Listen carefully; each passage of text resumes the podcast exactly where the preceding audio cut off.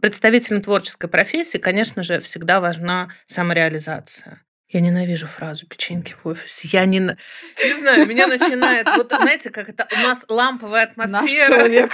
Я забочусь о своем ментальном здоровье, сказала мне одна 18-летняя барышня.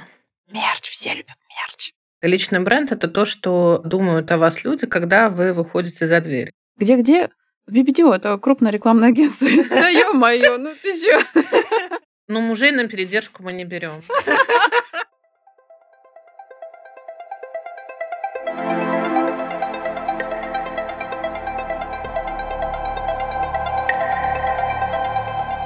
Всем привет! Мы, ведущие подкаста, собрались и разобрались. Владимир и Татьяна Морозовы. В каждом выпуске мы берем интервью у тех, кто знает свое дело лучше других.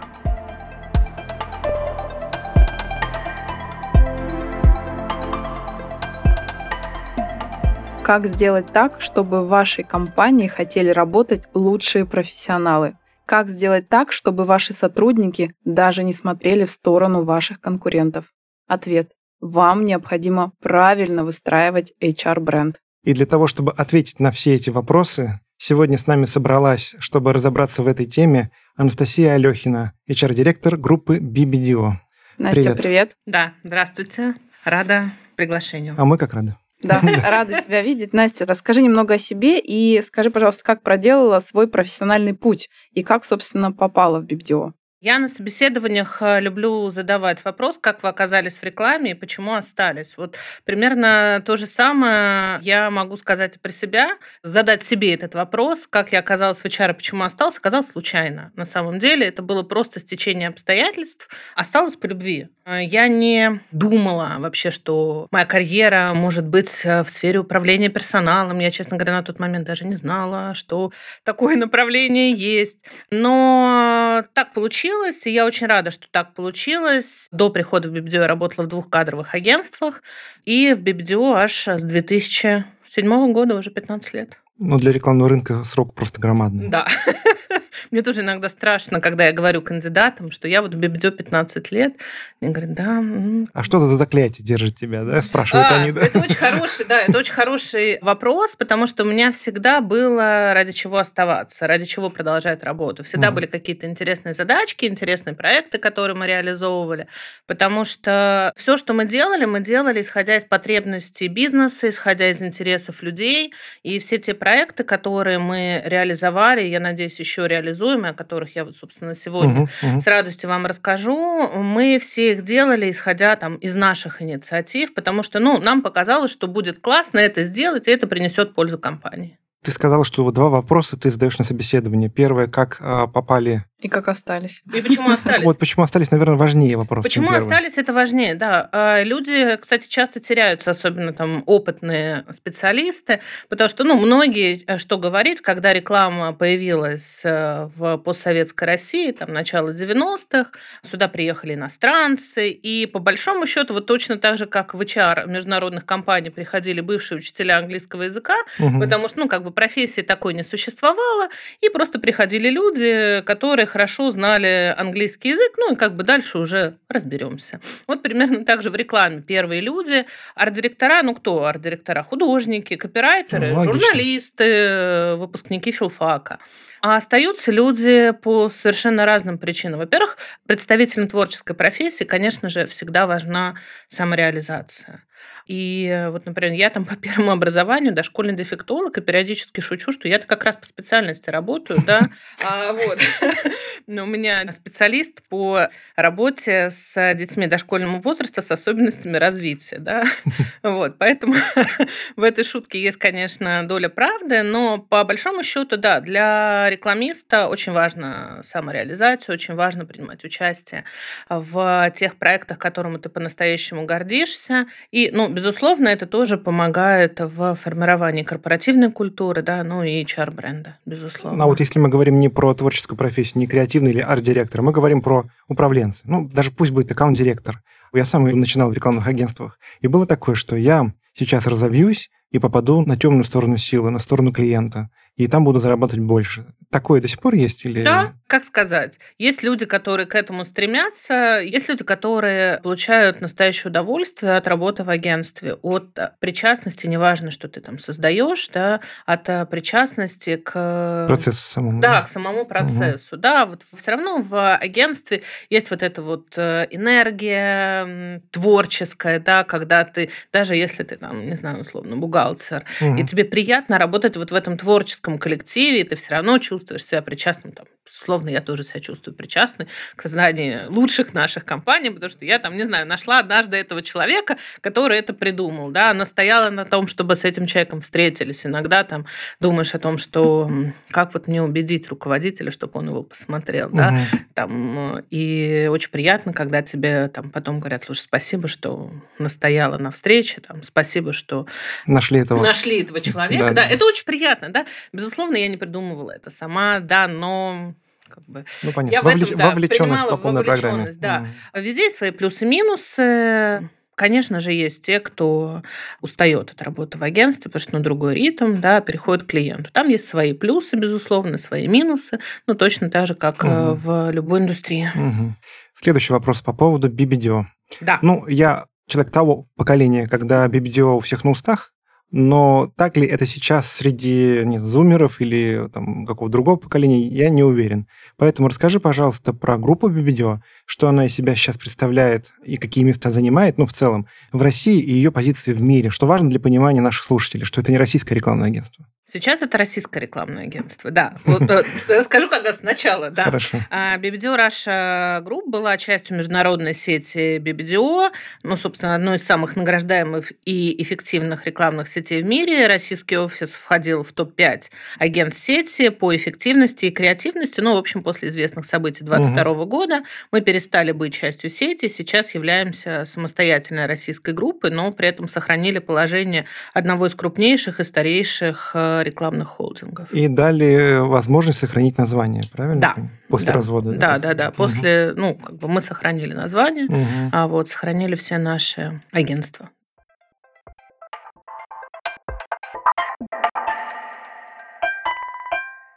Настя, скажи, почему важен HR-бренд? Вообще HR-бренд является неотъемлемой составляющей компании, поскольку имидж работодателя а, напрямую связан с ее эффективностью и, безусловно, финансовыми показателями. Давайте вспомним кейс компании Amazon. На протяжении многих лет компанию лихорадит э, в связи с информацией из-за нечеловеческих условий работы в складских помещениях да, угу. компании. Но, безусловно, это оказывает там, негативное влияние на стоимость акций, акции и на вообще в целом имидж работодателя. На, на большой бренд влияет. Ну, конечно же, mm. это влияет. То есть я не думаю, что у Амазона есть проблемы с привлечением людей на какие-то высокие, сеньорские позиции, но, безусловно, это негативно влияет на их имидж не только как работодателя, но и а, вообще имидж компании в целом. Поэтому, как бы, не в зависимости от того, как долго вы находитесь а, на рынке, компания должна заботиться и о публичном имидже, и о своей корпоративной культуре. Ну, в общем, собственно, и внешнем, и внутреннем имидже работодателя, ориентированном как на текущих сотрудников, так и на потенциальных. Привлекаемых. Да, да, да. Вы будущий муж, я не будущий, но потенциальный. Ну да. Такой вопрос. Из чего состоит процесс построения HR-бренда? Ну, самый первый, наверное, этап – это вот э, пресловутый э, employment value proposition, да, то есть набор преимуществ, которые компания как работодатель предлагает соискателю или сотрудникам. То есть, по сути, это помогает кандидату ответить на вопрос, э, почему я должен прийти работать именно в вашу компанию. Ну, собственно, работа по построению HR-бренда должна вестись в двух направлениях, ориентированной, собственно, как я и сказала, да, на внешний рынок кандидата и на внутренний внутренний рынок действующих угу. уже сотрудников компании. Ну и, соответственно, нельзя делать упор на чем-то одном. Лояльные сотрудники, во-первых, да, почему важно продвигать, заниматься внутрикорпоративными коммуникациями, да, лояльные сотрудники компании становятся ее амбассадорами, которые донесут ценности компании до потенциальной целевой аудитории. Вот. Но, соответственно, работа на внешний рынок кандидатов позволяет привлечь новую аудиторию, в том числе и смежной сферы. Там угу. ни для кого не секрет, что если мы говорим там, про нашу индустрию, индустрия всегда нуждалась в молодых специалистах да, и, например, там Боже мой, сколько лет прошло? 2010 год. Мы в 2010 году запустили первый BBDO School. А это что, какой-то это, внутренний корпоративный да, университет? Это, было, это была история на то, что вот, собственно, о чем э, ты говорил, что относительно известности среди молодых специалистов, среди зумеров, тогда еще понятие зумер миллениал, да. не было так известно, и этот термин не применялся, но мы понимали, что поскольку привлечение молодых специалистов, выращивание их в а, медлов и синеров – это процесс долгоиграющий, и нам было важно, чтобы про нашу индустрию, не только про BBDO, да, чтобы про нашу рекламную индустрию знало молодое поколение, и мы придумали с моей коллегой буквально на коленке, ни у кого тогда еще не было ни одного рекламного холла, холдинга не было своей школы. Был воркшоп, который угу. исторически родом из BBDO. Но вот школы, ориентированные на студентов, ни у кого не было. И мы ее придумали. Школа была бесплатной. Поступить туда можно было на конкурсной основе, там было тестовое задание, и дальше силами сотрудников группы мы учили молодых э, ребят вообще основам рекламно-коммуникационной деятельности. Ну, то есть вы выращивали ребят для мы себя? Выращивали ребят, да, будущих стажеров, не угу. только для себя, но и вообще, в принципе, для рекламной индустрии. То есть, угу. поскольку это был такой эксперимент, а, мы понимали, что, во-первых, ну, мы не сможем взять всех. У нас конкурс был 7 человек на место, и мы получили ну, гораздо больше, чем 100 заявок. Да? То есть мы взяли 20 человек. Тогда. Откуда вы взяли? Какие требования Из лучших было? вузов. А. То есть мы тогда начали сотрудничество с вузами, мы просто обратились... Выпускники уже. А, четвертый, пятый курс uh с выпускниками все таки сложнее, потому что, как правило, вузы не всегда поддерживают с ними, тогда не всегда uh поддерживали с ними контакт. Это сейчас у вузов есть вот эти клубы выпускников, есть а, группы, где ты можешь размещать какую-то информацию, вакансиях, э, стажировках и так далее. До сих пор у вас она есть, да, существует эта школа? Она трансформировалась несколько раз. А вот э, последний набор у нас был а, до пандемии. Mm. Поскольку это был эксперимент, да, мы пробовали разные форматы. Сейчас, например, более эффективным форматом являются мастер-классы в профильных вузах. Там, в частности, мы очень плотно работаем с Высшей школой экономики. А, ну, как и большинство, я У нас думаю, была компаний. вышка в гостях. Я думаю, я думаю, как и все. Как раз хотела да, сказать, наверняка вы работаете с вышкой, потому что это очень современные ребята, которые любят все вот эти дела.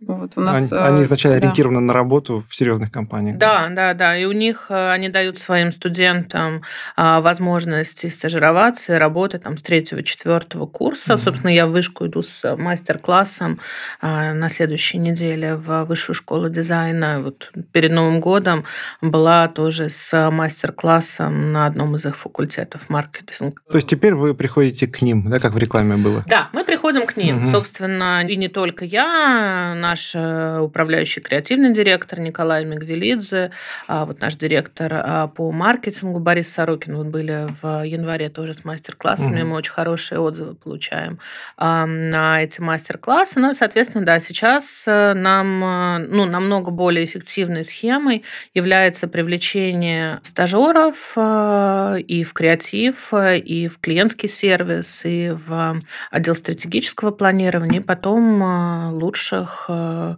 мы приглашаем э, есть уже какой-то хороший кейс? У нас есть прекрасные кейсы, поскольку эта история длится уже ну, много лет. У нас есть, например, там в стратегическом планировании есть ребята, которые из стажеров уже выросли в синеров. А Круто. Вот. Да, у нас а, вообще это еще одна из а, составляющих HR-бренда, да, это про то, что когда ты показываешь своим сотрудникам их ценность для компании, ну, я думаю, что мы чуть позже тоже да, да, да, про затронем. это подробнее угу. поговорим. Настя, скажи, пожалуйста, а кто внутри компании должен работать над HR-брендом? Тоже очень хороший вопрос, и я думаю о нем постоянно. А это не должна быть только ответственность, там, угу. не знаю, условно говоря, HR, пиар-отдела, а, директора по маркетингу. В идеале, конечно, в это должны быть вовлечены все. Ну, собственно, когда простые сотрудники становятся амбассадорами HR-бренда, амбассадорами компании, носителями да, ее ценностей, это тоже а, очень позитивно влияет на имиджевую составляющую. Ну, ты имеешь в виду становятся амбассадорами, ну, По не, своей осозна- воле. не осознавая конечно, это. конечно, конечно, по Просто своей приходи воле. к нам, у нас тут так Приходи круто. к нам, у нас круто. Ага. Вот, собственно, у нас одна из э, наших девочек, э, э, стажеров, она там регулярно вела прямые включения, да, постила в Инстаграме фотографии, сторис о том, что вот сегодня, значит, еще один прекрасный день.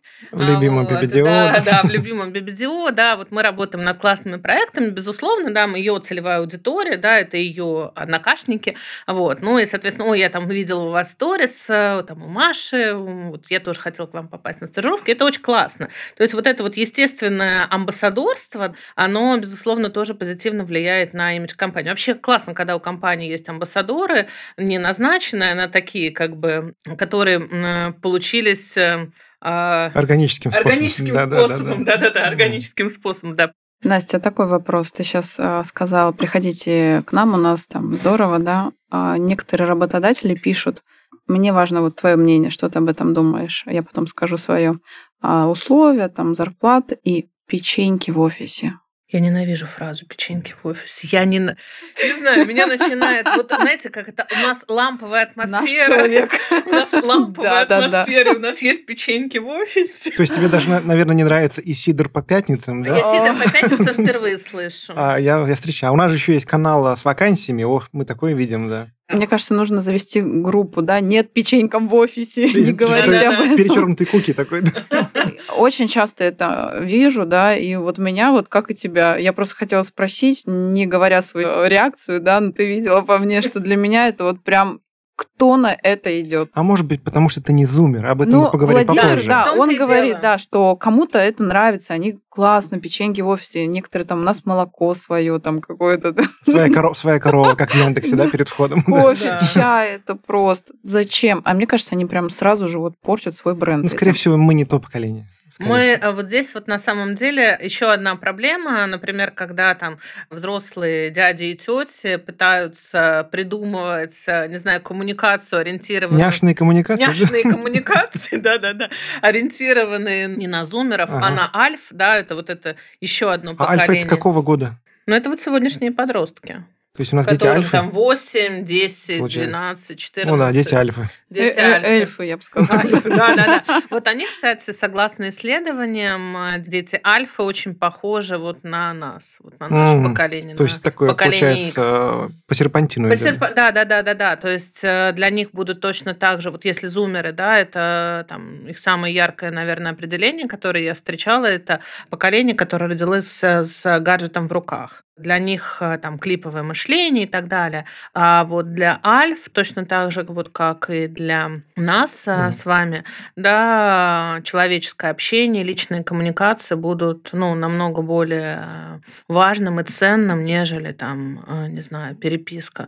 В Вот, э, гаджетах, в- мгм. да, в гаджетах. Вот вспомните, как часто э, сегодняшние подростки общаются, не знаю, там по телефону лично, да, они вот, ну, как-то они могут там встречаться, тусоваться, а вот, но в основном это каждый как-то, не знаю, сидит у себя до- дома, Мгм. да, и вот они там переписываются между собой. У меня была история, э, я была в Риме, и это очень такое романтичное там, кафе, вот, и напротив меня сидела пара, ну, это явно они были на свидании, и вот они сидели, и каждый уткнулся, в, это было там чуть ли не 14 февраля, и каждый уткнулся, сидел уткнувшись в свой телефон, там им было там, по 18, примерно 19 лет, и я подумала, как же грустно, вы там в одном из самых романтичных городов мира, они явно тоже были туристы, как и я, а вы сидите там в очень романтичном кафе, и вот вы каждый... Свое время Да, да. А они, и может мне быть, стало так виртуальные грустно. букетики. И мне Да. стало так грустно. Я увидела официантку, которая несла, значит, им их заказ. И я видела, как ей тоже грустно от того, что вот, ну, как-то... Ну, кстати, может, они работали, деньги зарабатывали. Нет, нет, нет, это был, ну, как бы, это было явно свидание, это был вечер, то есть это было такое самое... Ну, Явно не первое, получается. да? Кстати, да, да, да.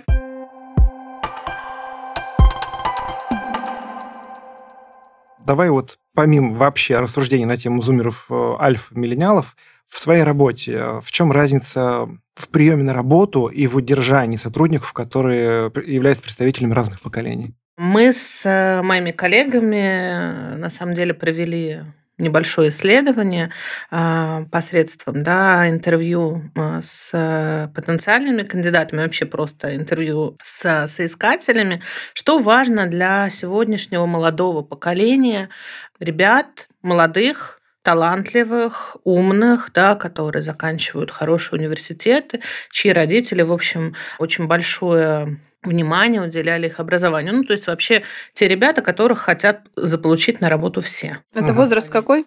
18-25? Ну, я бы сказала, да, до 25 лет, да, то есть 19-25 лет, то есть это реально ребята, с, у которых прекрасный английский, у которых, э, в общем, очень широкий кругозор. Кстати, этого на самом деле очень э, не хватает, да, пресловутой начитанности и насмотренности, да, вот mm-hmm. этого кругозора.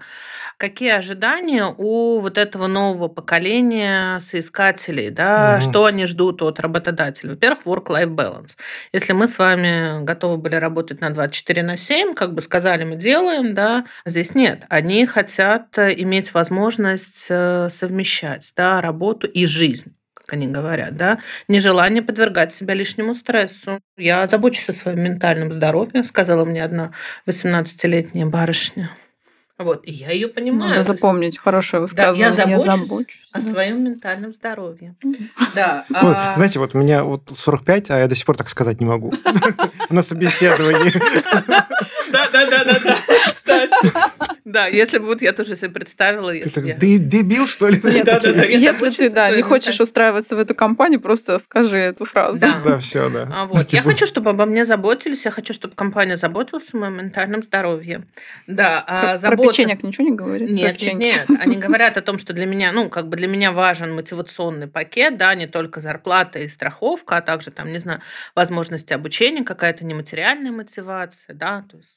То есть а, духовные печеньки, да? А, да, да, да, да. Ну, то есть для меня важен вот этот вот пресловутый дьютеймент. Печеньки как это, с желаниями или когда там предсказаниями? Ментальные печеньки. Печеньки, да, ты молодец. Ну и, безусловно, забота о здоровье и психологическом состоянии сотрудников, в частности, поддержка психолога. Штатного желательно, да? Желательно штатному, к которому ты можешь обратиться со своей проблемой в любой момент. Ну, я так не играю. В мое время такого не было. Пахать, пахать, еще раз пахать. А если пахать, не будешь пахать. пахать, тебе еще и надают. Да, да. Ну, да. Это, ну нечестно. нечестно. Ну вот да, чем. Э, а может быть, мы плацдарм готовили для них? Возможно, возможно, мы своим а, трудолюбием а, проложили дорогу к светлому будущему mm. для молодого ну, поколения. Вижу, Таня, Таня не согласна. Я, я вообще не согласна была это делать. Но я тоже понимаю, что вот, например, поскольку я очень много общаюсь с молодежью. вот, я очень многому у них учусь на самом деле, вообще отношению к жизни, отношению к работе, ну, не в том смысле, что они там, не знаю, несерьезно относятся к работе, наоборот, очень многие из них как раз намного более основательно подходят к решению задач, на которые а, ну, более старшие сотрудники так mm-hmm. смотрят с пренебрежением. У нас сейчас стажируются ребята, первый курс высшей школы экономики, очень классные ребята. И вот, значит, мы сейчас с ними писали там небольшую заметку, и вот они прям серьезно пришли брать у меня интервью, а пришлите фотографии, а подумайте, пожалуйста, вот над этим вопросом, значит, вот что здесь, как вы думаете, нам лучше сформулировать? Я думаю, mm-hmm. боже мой, какой правильный на самом деле подход. Я бы там не знаю, если бы я писала сама, да, ну, я там написала бы там три предложения, подумала, ну, как бы нормально, подойдет ничего страшного. Вот. А здесь э, я уже по-другому как-то отнеслась к этой ну, задаче, которую я, в общем, не воспринимала изначально как серьезную.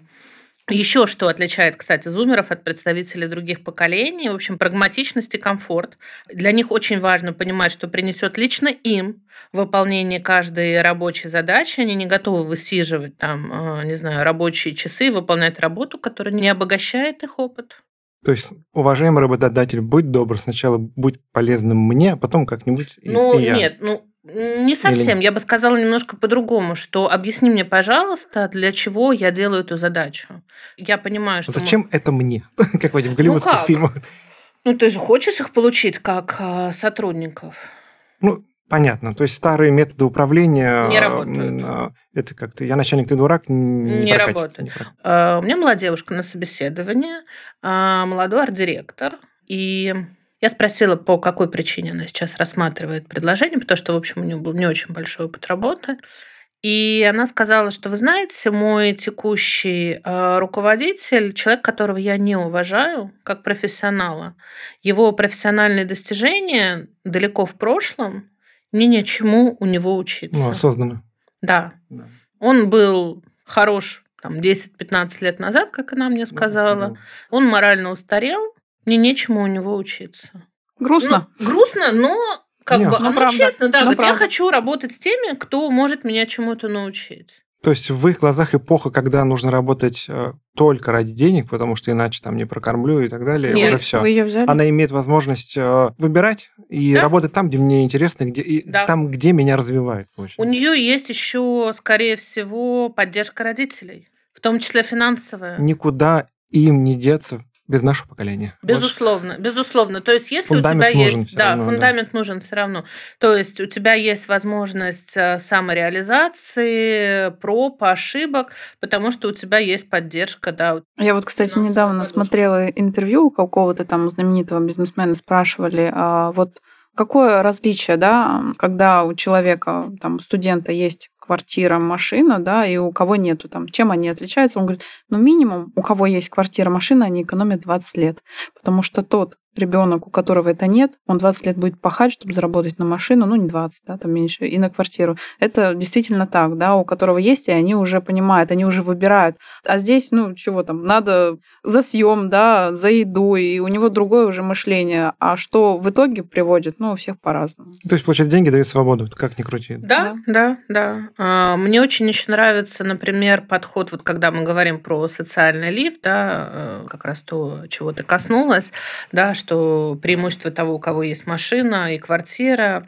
Мне очень нравится подход Стэнфорда в том, что, например, когда ты поступаешь, подаешь документы в Стэнфорд, ты а, поступаешь инкогнито, никто не знает твою фамилию, ты поступаешь под порядковым номером.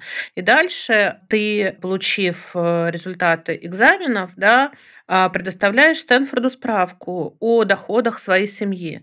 И если доход твоей семьи меньше определенной а, суммы, ты учишься за стипендию. Даже если, например, ты лучше всех сдал экзамены, ты номер один в рейтинге, но ты из а, состоятельной семьи, ты будешь учиться за деньги, потому что ты даешь возможность ребятам, у которых не такие богатые родители, тоже учиться в Стэнфорде. А у них там явно социализм, да?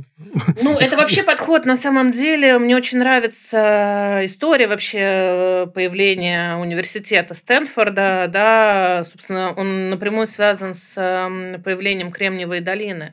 Ведь э, Кремниевая долина образовалась вокруг Стэнфорда. Лиланд Стэнфорд старший, основатель, собственно, университета, он оставил э, завещание, в котором запретил университету продавать территории, принадлежащие, ну, к территории окружающей университет. И, собственно, университет думал о том, как использовать э, эти земли с пользой, и они придумали такую историю, давать возможность своим выпускникам, профессорам э, делать стартапы, и давали на это Гранты. Гранты. Ну, собственно, первыми стали Хьюлетт и Паккарт. Угу. Ну, собственно, вокруг... Опять гара- гаражное товарищество очередное. Да, да, да, да, да. А вот, гаражное товарищество. Ну, собственно, одни из, одно из первых ну, да, да. на самом деле. Вот, поэтому как бы для а, многих ребят, да, если мы возвращаемся к студентам, стажерам, выпускникам, у них есть возможность попробовать себя в разных направлениях, посмотреть, где им будет э, интересней, комфортней работать работать. Угу. Но это молодое поколение. Да. Не только же ими живо BBDO встречаются и люди, которые сразу приходят на медлов и сеньоров. Да. С ними как дела обстоят? Подходы какие? Ну, в двух словах, если Ну, мы стараемся все-таки, чтобы подходы были одинаковые. Ну, то есть странно будет, если мы будем заботиться о ментальном здоровье. Да, у них уже все есть, да. Да. Или нет. Или нет. Да, да, да. Нет, безусловно, молодое поколение много чему нас учит. Да, и, собственно, компания а, не только наши, я думаю, что угу. все компании, которые хотят э, двигаться вперед, да, они все перестраиваются, они все меняют подходы к найму, управлению, мотивации э, своих сотрудников. Ты упомянула ранее тему бренд-амбассадоров, э, тех, кто сами не знает, того становится ими. Но есть ли те, которых вы выбираете сами и как-то управляете ими, или же они как-то управляют ситуацией? Ну, такие прям вот ну, вот есть же бренды-амбассадоры, которые там э, в рекламных кампаниях у брендов, да, которых нанимают, выбирают, да, да, да. там, где соответствует имиджу рекламируемого бренда. Как у вас проходит процесс выбора вот этих вот профессиональных бренд-амбассадоров? Ну, это тоже такой очень органический процесс должен быть. И на самом деле классно, когда в компании есть такие амбассадоры с широкой аудиторией, в том числе и за рамками, да, угу. непосредственно сферы деятельности компании. И тогда они, ну, опять-таки, невозможно сказать, ты будешь амбассадором, да, это все-таки должна быть, ну, естественная история, да, органический. Амбассадор должен быть амбассадор компании, если мы говорим именно про а, человека, который по идее, должен продвигать ценности компании, это все-таки тоже должна быть какая-то естественная история. Да? То есть он по доброй воле рассказывает о том, э, что происходит в компании, не знаю, а, продвигает мерч. Мы, кстати, дети наших сотрудников тоже являются нашими амбассадорами. Мы э, в какой-то момент, когда, там, не знаю, на детский Новый год, да, мы организовываем праздники. Вот уже, к сожалению, из-за ковида два года мы пропустили, но надеюсь, что в этом году не пропустим. И мы делаем очень классный мерч. У нас были рюкзаки, у нас были ланчбоксы, у нас были шапки, у нас были поясные сумки вот в прошлом году. И мы делаем их очень классными, очень качественными, из качественных материалов. Э, у нас э, есть вот этот, значит, наш э, заяц и надпись BBDO Kit. И даже есть у нас бодики для младенцев, когда у сотрудника рождается ребенок. Класс, класс. Мы сделали очень классные бодики, тоже долго выбирали, значит, ткань, чтобы дети носили наш мерч. И просим родителей, если вы выкладываете фотографии детей в Соцсеть. соцсетях, угу. да, ставьте хэштег BBDOKid. Прикольно. Вот. Это на самом деле это очень здорово. Это вроде как бы такая простая история, но, например, вот в, буквально на той неделе нам написала одна из наших наших сотрудниц сказал, что у ребенка трагедия, значит, там в школе на переменке ему сломали его любимый ланчбокс, BBDOKid, может быть, у вас есть где-то в закромах еще один. Ну, это очень ценно, да, когда там, не знаю, толстовки, которые мы там дарили нашим маленьким гостям на Новый год, потом а, просят э, поносить. Ой, вы там, может быть, нам оставите, мы тоже хотим такое, где вы брали. Ну, это классно. Ну, да. И это, на самом деле, это вот тоже своего рода амбассадорство. Ну да, согласен. У нас тоже есть мерч в виде кубика. Да, Нам, когда приходили девчонки из Виза, они мерч, все любят мерч. Все любят мерч. На самом деле, вот как бы, да, все любят мерч. У нас есть там толстовки Бибдио, которые тоже там из дорогого итальянского футера мы делали. Там разные у нас были дизайны, ну, тоже очень крутые.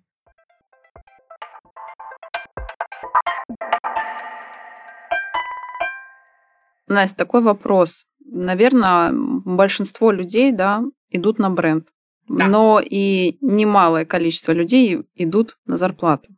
Я всегда удивлялась такому вопросу, когда, ну, ищу работу, я очень много в своей жизни прошла собеседований, и откликаюсь, да, и мне звонят, говорят, а почему вы хотите работать у нас? Тут у меня вот иногда ступор, иногда я, ну, могу нагрубить, скажу, говорю, потому что мне нужны деньги. Или что для вас важно, да? Ну, зарплата. Есть, конечно, люди, которые за спасибо могут. Но вопрос, да, а с чем нужно работать бренду, да, чтобы соискатели хотели попасть именно к этому бренду? Личный бренд – это то, что думают о вас люди, когда вы выходите за дверь. Это не mm моя фраза, это сказал Бозес. Конечно же, хочется, чтобы бренд работодателя да, продавал сам себя да, что вот вы звоните кандидату и говорите, я из компании такой-то, человек говорит, да-да-да, конечно, конечно, готов приступить завтра, а, но опять-таки это результат э, огромной работы по построению этого самого HR-бренда, то есть это и про амбассадоров, это и про, не знаю, отзывы в сети о вас как работодателя. У HeadHunter есть, э, появилось не так давно, mm-hmm. да, вот когда вы заходите в профайл компании, там, значит, э, ставится оценка кандидатами, бывшими сотрудниками, да, вам как э, работодателю. Я, например, очень трепетно слежу за нашим рейтингом и понимаю, что если там в какой-то момент он снижается, да, я смотрю, кто там дал написал, не знаю, какой-то негативный отзыв и так далее. То есть это все равно это HR-бренд, это построение HR-бренда. И это ваш имидж, да, это, безусловно, а, ваша а, репутация на рынке соискателей. Это то, что вы предлагаете, вот как бы возвращаясь к employment value proposition, да, как бы что вы предлагаете а, кандидатам чем ваша ценность, да, как а, работодателя. Я часто, кстати, спрашиваю, что может вас сподвигнуть к перемене, да, если, неважно, откликнулся мне человек или сама я каким-то образом на него вышла, я задаю вопрос, а что может вас подвигнуть к перемене, да, что может вас подвигнуть к тому, чтобы вы пришли, да, на работу к нам, да, или вообще, в принципе, там ушли mm-hmm. от своего текущего работодателя. Какие у вас ожидания? Ну, первым делом, конечно, деньги. Не факт. Что вообще важно для человека, да, там, не знаю, функционал, это может быть функционал. Более широкий, более интересный для Более него. широкий, более интересный. Это могут быть перспективы, это может быть работа, не знаю, с интересными людьми, да. Бывает так, что человек приходит на команду. Угу. Да, там, не знаю, на креативного директора. Вот для креатива, кстати, это очень всегда важно. Там, а кто креативный директор? Угу. А, вот. Это могут быть, там, не знаю, да, это может быть команда сотрудников, да, это может быть, там, не знаю, команда подчиненных. Опять-таки, возвращаясь к тому, что я говорила раньше, да, опять-таки, что мотивирует? Функционал, зарплата, финансовая стабильность, перспективы, команда, да, то есть, по сути, совокупность факторов, да, которые создает зону комфорта, не знаю, площадку для роста и развития, с которой, э, например, не хочется уходить. Что делаем мы? У нас pet-friendly офис. Да? Если твои коллеги не возражают, ты можешь э, прийти С на догом. работу. Ну, кстати, вот против дога коллеги, как правило, возражают, потому что все-таки э, доги... Потому что собака Баскервилли, да, да, да, да. Может, да? вот. Но с э, там, небольшими собаками, да, у нас приходят сотрудники, да, а у нас... Но а, с да, если сотрудники не возражают. Да, если сотрудники, да, если не возражают твои коллеги. Конечно, тоже это очень важно. У нас была там прекрасная прекрасная собака, а, которая периодически ходила на работу вместе со своим хозяином. Но вот пришла новая девочка, у которой... Аллергия. Нет, даже не аллергия, у нее просто фобия собак, она боится собак, да. А с кем еще можно к вам на работу? Можно с кошками. А с детьми можно? Можно с детьми, конечно. А, где, а где у вас офис? А как к вам попасть?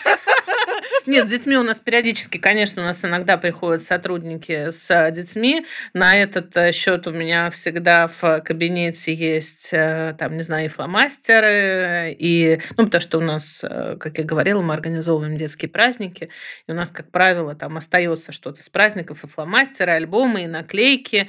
У нас есть там мягкие игрушки, поэтому там, не знаю, если сотруднику нужно э, взять ребенка на передержку на какое-то время, иногда HR-отдел может и выручить. Мужей кто-нибудь приводит? Мужей, ну, мужей на передержку мы не берем. А что, у вас там нет для них чего-нибудь? А, у них на двери такая, знаешь, изображена собачка и, ее размер. Ну, муж не проходит Там танчика какого-нибудь, машинки. Чужих мужей на передержку не берем, как у меня мама недавно пошутила. Она говорит, слушай, можешь папу на передержку взять на выходной? Я говорю, мама, не знаю. Прикольно. Да-да-да. Вот, поэтому э, у нас, не знаю, руководство компании открыто к диалогу с э, сотрудниками. Вот в прошлом году у нас открыл открылась э, наша прекрасная веранда.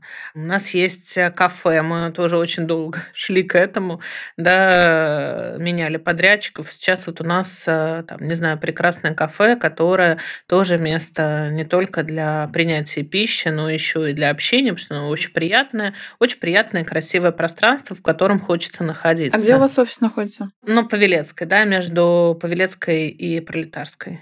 Такой э, небольшой вопрос. Э, ну, статьи расходов э, да. у любого маркетинга есть, в статье расходов есть, это работа с репутацией, да? А работа над брендом, ну, это вообще прямая работа маркетолога в том числе. Есть ли у вас какая-то отдельная статья под названием «Работа над HR-брендом» или как-то так? Помимо мерча. Безусловно, бюджет есть. Зависит он э, от э, проектов, да, от э, реализуемых проектов, ну и, собственно, наш ну, опыт. От бизнеса, потому да, что ну, статья бизнеса, расходов. Да, конечно, воды, да. конечно. Да, угу. Я примерно знаю, сколько там я хочу потратить на детский Новый год. я обозначаю эту цифру на BBDO колледж, на какие-то другие а, проекты, которые делает мой отдел, собственно, отдел маркетинга, у них свой а, бюджет, свои расходы. Да, мы планируем расходы заранее, и да, суммы по-другому, зависит от э, проектов.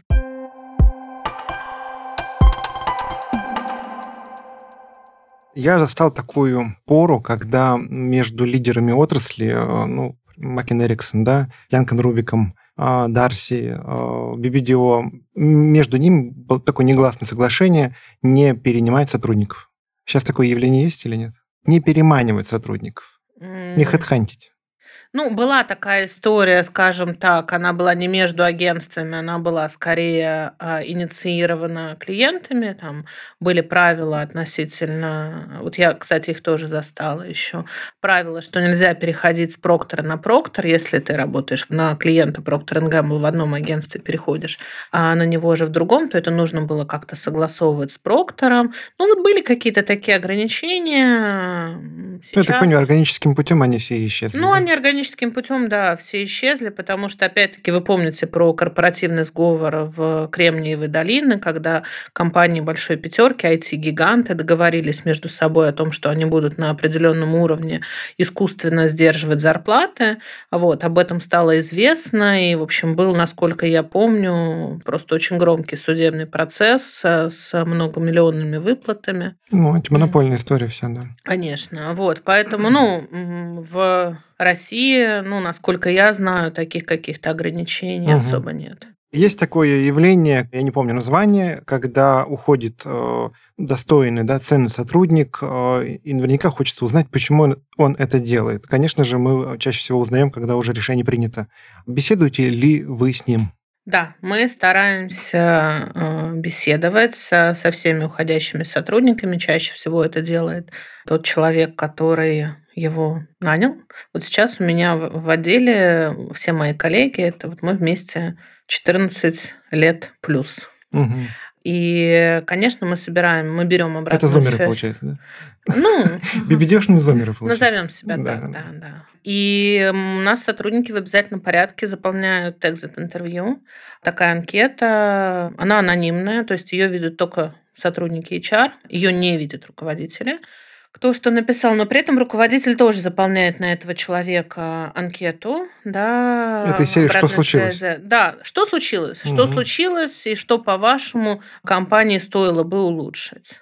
Угу. Вот. И здесь мы четко соблюдаем а, политику конфиденциальности. Вот насколько даже... такие анкеты искренние от тех людей, которые уходят? Я не говорю про обиженных. Хороший вопрос. Ну, если человек тебе доверяет, и если ему важно высказаться, да, они будут искренними. Иногда люди говорят, ну что я буду говорить? Э, ну, что говорить, ты сама как бы все равно сама свои какие-то выводы сделаешь. Mm. Ну, если там человек э, сильно обижен, да, и ты понимаешь, что там ты не хочешь даже лишний раз его травмировать, ну, можешь ограничиться какой-то устной, mm. устным разговором, да, но мы очень, ну, я и мои коллеги, мы очень жестко следим за конфиденциальностью, мы mm. не выдаем своих уже бывших э, коллег, но, безусловно, в каком-то консолидированном виде мы ну, информацию до руководителей доносим, ну, конечно. Ну, Настя, такой вопрос. Э, в красках все рассказала, все красиво, работать хочется. Ну, есть же что-то, да, вот опоздал, опоздал два-три раза, что-то не сделал там, ну, давай, наказание, а, лишение премий, а, выговоры есть? Розги. Да, розги. розги. Есть? Меня один как раз... наказываете? У меня один раз была девочка на собеседовании, и я единственный раз в своей жизни довела кандидата до слез. А она была настолько восторженной, настолько вот абсолютно не подготовленной, как мне казалось, к работе в рекламном агентстве. Знаете, это вот такое вот было эфемерное, чудесное фея. существо, да, фея такая. Я понимаю, что там, ну что он говорит, в агентстве, в рекламном агентстве люди много матерятся. А, и вот это, значит, феечка сидит передо мной. Я говорю, скажите, пожалуйста. Скажите, да, да. да, я говорю, скажите, пожалуйста, а что вот вы в жизни, ну вот что вы не приемлете в работе? Она говорит, вы знаете, я не приемлю мат. И вообще грубые выражения. Я говорю, не, блядь, не сработаемся мы с вами. Отсюда, да? Она на меня смотрит вот этими своими глазами феечки. Я думаю, ну, малыш, ну нет. Нет, ну как бы, ну зачем тебя травмировать? А вот, она была абсолютно, вот я вижу, как у нее, значит, наполняются глаза слезами. Это вспоминается, отец, отец, ну не, ну ты видел, ты видел. Ну, вот, поэтому, да, поэтому, ну вот, эм, не знаю, можно это назвать наказанием. Не, ну это, я, я думаю, что это урок. Да нет, слушай, это урок, да. да. Ну, то есть, э, если ты... Ну, я могу здесь говорить про себя, да. А если в моем отделе что-то происходит, я понимаю, что человек, там, не знаю, забил на то задание, которое ему дали, да, пропустил все мыслимые и немыслимые сроки. А, не знаю, вот у нас были с ним одни договоренности, он их не выполняет. При этом я вижу, что человек там сильно не занят и, в общем, угу. спокойно занимается своими делами, в то время как а, задания от него никуда не деваются. Ну, конечно, разговариваешь. Разговариваешь в какой-то момент, когда ты понимаешь, что это систематически повторяется, ну, иногда с человеком приходится расставаться.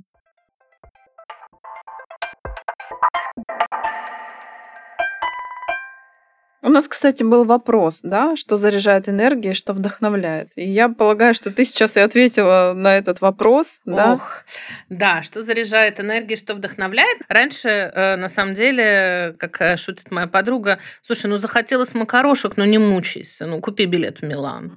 А, вот. И у меня были, кстати, такие случаи.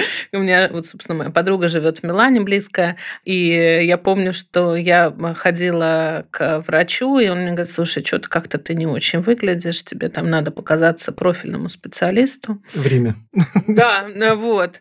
И я, значит, вот звоню, собственно, этой своей подруге, слушай, говорю, нужно показаться там неврологу. Она говорит, слушай, тебе надо показаться Италии.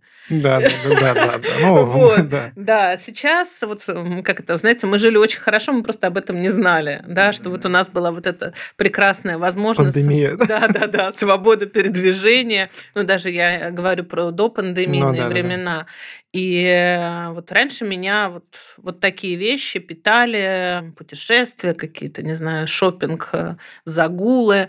Сейчас этого стало у всех намного меньше, и э, есть такое понятие edutainment, да, стало оно очень популярно как раз а, в пандемию, когда ты чему-то учишься, но не просто тому, что дает тебе знания, а что приносит настоящее удовольствие. Вот для меня таким удовольствием, э, таким edutainment стали всевозможные какие-то лекции, киноклубы, выставки. Ты сама отвечаешь на наши вопросы. Наш следующий вопрос был.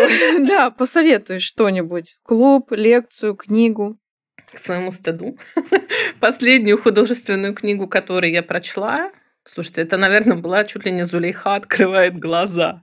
Когда? Вот. Ну, это было, ну, не ну, знаю. Посоветуй ну, нам не свой edutainment. А, свой edutainment. Вот мне очень нравится, не знаю, вот мне очень нравятся книги про современное искусство. Да, я очень люблю Джеффа Кунса. И вот есть прекрасные книжки. Их э, три, по-моему, да. Автор Дональд Томпсон. Он сам коллекционер и экономист. Он рассказывает про внутреннюю кухню современного искусства. Там у него есть оранжевая собака из воздушного воздушных шаров, как продать акулу за 11 миллионов, э, вот эту знаменитую акулу... Э, Киевскую? Хьюарстен, да, которая, знаете, вот эта акула в формалине, знаете, как э, название этой работы? Физическая невозможность смерти в сознании живущего. Это акула в формалине, которая угу. стоила 11 миллионов. Вот. И топ-модели «Фанерный ящик». Вот это, не знаю, вот три книги, которые там питают меня. И это, на самом деле, это же чисто про маркетинг. Вообще, современное искусство – это сто процентов про маркетинг. Да, История да. про маркетинг, да. Как сделать так, э, чтобы там тот или иной художник продавался, да. Как нам охватить, э, по мнению подсчетам разных аукционных домов, а, люди, которые, коллекционеры, которые покупают работы стоимостью свыше 100 миллионов э, долларов, их там, не знаю, от 100 до 300 человек угу. в зависимости от. А есть при этом огромное количество людей, да, которые, там, не знаю, могут позволить себе купить а, работы, там, не знаю, до 100 тысяч долларов. И давайте как бы найдем художников, скульптор, угу, не знаю, угу, кого. А, вот их а, могу посоветовать. Прекрасная книжка Алексея Тарханова про Париж для тех, кто любит а, этот чудесный город. А, что еще вот я из последнего прочитала? Мемуары Мишель Обамы мне очень понравились, очень вдохновляющие про девочку из Южного Чикаго, которая стала одной из самых влиятельных первых леди со времен Жаклин Кеннеди. Угу. О, классные книги, кстати, никто такие нам не рекомендовал. Да, мы, Обязательно мы, мы прикладываем ссылочки да, в описании к выпуску. Еще есть э, две э, книжки, которые я вообще тоже рекомендую всем прочитать. Это «Лидерство во льдах» и «Любите их, или вы их потеряете». Тоже не было. Да, Не было. прям очень тоже их рекомендую. И про лидерство во льдах это прям моя отдельная любовь.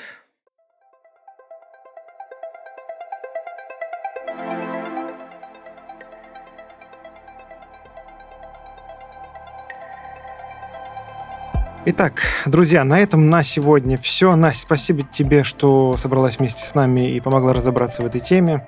А, давайте напоследок вспомним, что сказал великий Филипп Котлер.